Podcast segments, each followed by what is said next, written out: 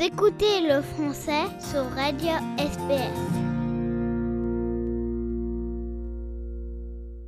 Bonjour à toutes et à tous, bienvenue dans ce nouvel épisode de notre série consacrée à l'histoire d'Australie. Aujourd'hui, on va s'intéresser avec, euh, comme d'habitude, euh, Romain Fati. Bonjour euh, Romain. Bonjour Grégory. On va donc s'intéresser aujourd'hui à l'un des plus gros succès de librairie de ces dernières années en Australie. Il s'agit du livre Dark Emu, qui a été écrit par Bruce Pascoe. Donc ce livre, il est sorti en 2014 et il s'en est écoulé plus de 360 000 exemplaires à ce jour. C'est un énorme succès de librairie. pour arriver à des chiffres aussi élevés, il faut aller bah, dans des romans plus classiques, style Fifty Shades of Grey ou Harry Potter. Alors, avant de rentrer plus avant dans l'épisode du jour, Romain, est-ce que vous pouvez nous, dire en, en, quelques mots de quoi parle ce livre et d'après vous, pourquoi est-ce qu'il a rencontré un tel succès? Alors, le livre de Bruce Pascoe, je vais peut-être commencer déjà par, euh, en ces temps de Coupe du Monde féminine, par mettre un, petit tacle. Euh, Bruce Pascoe n'est pas un historien. Hein. Euh, il est né en 1947, il a une formation d'enseignant du secondaire, et c'est un écrivain connu et, reconnu en Australie, qui est venu à l'histoire assez tard et, et sans formation, avec peu de méthode. Le sujet de son livre, c'est de montrer que les populations aborigènes euh, avaient des comportements d'agriculteurs. C'est le point central du livre, pour faire tout simple, c'est d'expliquer que non, pendant des générations, les Australiens ont pensé que les aborigènes étaient de simples euh, chasseurs-cueilleurs, sous-entendu des populations primitives. Moi, je vais vous montrer que, en réalité, euh, les aborigènes ont des comportements euh, qui euh, sont liés à l'agriculture, euh, du moins ses prémices telles qu'on la connaît. Et donc, à partir du moment où ils sont agriculteurs, ça veut dire qu'ils s'occupent de leurs terres, et donc on ne peut pas la leur prendre, puisque un des points centraux de la colonisation britannique de l'Australie, c'est de dire, mais vous voyez, ils n'ont pas développé la, la terre, ils subsistent en étant des chasseurs-cueilleurs. Et donc, nous, Britanniques, avec euh, nos systèmes économiques et euh, l'agriculture, nous allons développer euh, cette terre. Donc, fondamentalement, les Britanniques sont meilleurs que les aborigènes, donc ça justifie la colonisation. Hein, ce, qui est, très problématique, évidemment. Ce que Pasco va dire, c'est attention, attention, les aborigènes faisaient de l'agriculture avant, et je peux le prouver, ça et là, et donc la colonisation, c'est terrible. Pour, pour le faire très simple. Ouais ce qui est étonnant malgré tout dans ce succès, c'est le fait que, en fait, il n'y a rien de nouveau. Il y a des historiens qui avaient déjà euh, euh, fait part des mêmes euh, découvertes, on va dire. Oui, alors non seulement il n'y a rien de nouveau, mais en plus il n'y a quasiment pas de sources aborigènes, ce qui est un peu problématique quand vous écrivez sur les aborigènes. Mais il n'y a rien de nouveau parce que depuis plusieurs décennies, et pas 10, 20 ans, depuis 50, 60, 70 ans, vous avez des anthropologues d'abord, puis des archéologistes et euh, des archéologues pardon, et, des historiens plus récemment qui ont montré que certains peuples aborigènes, hein, il ne faut pas oublier que quand on parle d'aborigènes, c'est comme si on disait euh, les Africains. Il n'y a rien de commun entre un Algérien, euh, un Soudanais et quelqu'un du Rwanda. Ce sont des, peuples et des, histoires totalement différentes. Donc les peuples aborigènes, puisqu'il y en a des centaines, des centaines de traditions différentes, certains d'entre eux avaient effectivement recours à des formes de, de pré-agriculture, euh, de, pêche organisée. Euh. Et, et donc, ces découvertes-là ont été faites euh, grosso modo des années 30, 40, et puis beaucoup plus dans les années 60, 70, 80, 90. Vous avez toute une série d'archéologues qui ont montré hein, physiquement des preuves de ces euh, sociétés pré-agricoles qui, s'organisaient, qui n'étaient pas que des sociétés euh, de chasseurs-cueilleurs.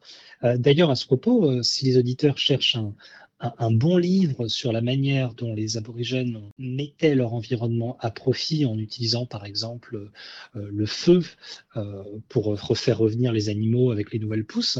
Euh, le livre de Bill Gamage qui s'appelle The Biggest Estate on Earth est un excellent livre. Donc ce que Pasco apporte n'est pas nouveau.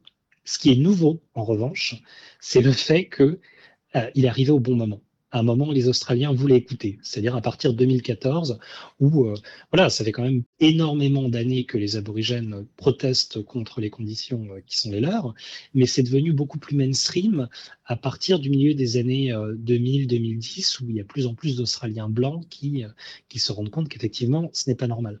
Donc Pasco arrive à un bon moment, et en plus, il a l'intelligence de proposer un livre grand public. Les découvertes archéologiques qui ont été faites, qui sont euh, basées sur, sur de la science, sur des techniques, euh, sont souvent illisibles parce qu'elles sont publiées dans des articles scientifiques, c'est extrêmement compliqué à lire. Euh, voilà, ça ne passe pas. Pasco, il écrit comme c'est du storytelling, il raconte une histoire, vous voyez. Hmm. donc effectivement, il y a énormément de raccourcis, il y a des erreurs, mais mais pour la personne qui est à l'aéroport et qui cherche un livre, qui se lit simplement, ça passe.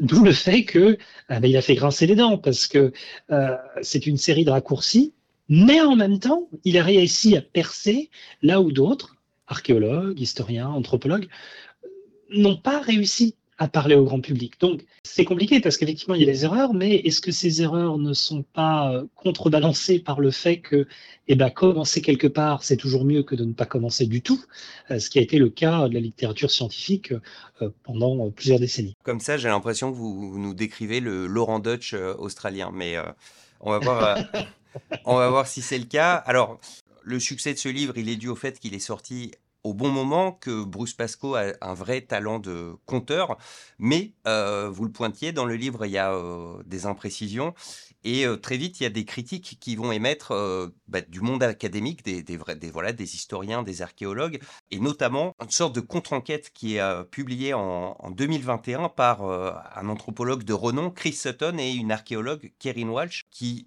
disent que Bruce Pascoe, en fait, euh, il a choisi les éléments qui allaient dans le sens de l'histoire qu'il avait envie de raconter dans son livre et qu'il en avait délibérément euh, laissé de côté et que donc, en gros, il a un petit peu menti, quoi. Il y a plusieurs choses. La première chose, c'est que si les auditeurs euh, doivent lire un livre, ne lisez pas Dark Emu et lisez plutôt le livre de Sutton et Walsh qui s'appelle Farmers or Hunter-Gatherer, The Dark Emu Debate. C'est un livre qui est absolument excellent, non seulement en termes de contenu, mais euh, qui, est, vraiment euh, facile à, lire entre guillemets. Ce que Sutton et Walsh disent, c'est que effectivement, Pasco euh, s'est arrangé avec la réalité. Bon, c'est facile à dire. Hein. Pasco n'a pas de formation d'historien, donc forcément, il y a des erreurs parce que Pasco, et là je cherche un peu peut-être à le dédouaner, n'a pas les bonnes méthodes. Par exemple, une des manières dont il dit, vous voyez, euh, il y avait de l'agriculture euh, avant la colonisation, c'est qu'il utilise des sources écrites par des hommes blancs, par des colonisateurs, en fait des explorateurs. Et ces sources ne sont pas fausses en soi, elles sont simplement limitées et elles partent du regard britannique. C'est problématique d'écrire l'histoire de peuples différents par des sources du peuple qui colonise. Il faut pas oublier que ces explorateurs, les sources qu'il utilise Pasco, comme celles de Charles Sturt ou euh, Thomas Mitchell, euh, ils sont pas là par hasard. Ils sont là pour découvrir des terres exploitables, pour étendre les colonies. Et un des cas que Pasco utilise, c'est effectivement, euh, on appellerait de la pêche, et lui dit, mais non, en fait, c'est de l'agriculture piscicole, dans la mesure où certains peuples aborigènes, et alors là, c'est vraiment quelques cas euh, assez rares et exceptionnels, organisent tout un système de pierres dans les rivières pour que les poissons euh, viennent s'y loger en réalité et se perdre, se perdre dans les méandres d'une rivière aménagée avec des pierres, euh, de sorte à ce que vous puissiez les, récolter. Mais ça n'a rien à voir avec de la pisciculture où vous développez des alevins, etc. C'est simplement un mode très sophistiqué de pêche. Et donc on en revient à la case euh, chasseur-cueilleur. et d'ailleurs, Sutton et Walsh ont cette expression qu'ils ont trouvé un peu qui, est maladroite en disant ce sont des chasseurs-cueilleurs plus. Ce qui dévalorise un peu les chasseurs-cueilleurs qui sont pourtant des, populations euh, extrêmement intelligentes parce que pour pouvoir vous nourrir euh, tous les jours, il faut savoir ce qui est bon, ce qui est comestible et ce qui ne l'est pas. Il faut vraiment savoir observer la nature d'une façon que euh, nous, sociétés sédentaires, avons totalement perdu. Et Sutton et Walsh disent, ben voilà, les aborigènes sont des chasseurs-cueilleurs plus, et effectivement, euh, ils ont organisé des systèmes de pêche ou d'encouragement de l'ensemencement, mais on ne peut pas qualifier ça d'agriculture. Alors que Pasco, lui, dit, non, non, regardez, c'est de l'agriculture, ils récoltent des graines, ils vont les moudre, et après, euh, ils les cuisent, et ça fait des sortes de pain, et donc les aborigènes font partie euh, des premiers boulangers de l'histoire de l'humanité. En fait, Pasco avoue parfois qu'il a un agenda idéologique, c'est-à-dire qu'il veut prouver que les aborigènes étaient des populations intelligentes et que la colonisation a, été catastrophique pour ces personnes-là. Mais ça, c'est vrai. Vous n'avez pas besoin de prouver qu'ils étaient agriculteurs. Et donc, vous n'avez pas besoin de rentrer dans un système de pensée totalement colonial et européen pour prouver que euh, les aborigènes étaient des personnes intelligentes. C'est les, les priver encore une fois de leur unicité, de, de, de la manière, de l'intelligence qu'ils avaient précoloniale. Et donc c'est pour ça que c'est beaucoup plus intéressant de faire ça scientifiquement avec des anthropologues, des historiens, euh, ou, l'excellent livre de, de Sutton et, et, Walsh, que de vouloir prouver quelque chose et donc de sélectionner ses sources pour le faire. Ça, c'est pas vraiment un travail d'historien. Mais mais encore une fois, si ça permet de changer les mentalités, eh ben c'est peut-être un mal pour un bien. On va s'arrêter là pour le moment, mais vous retrouverez la deuxième partie de cet entretien dès le prochain épisode de notre podcast.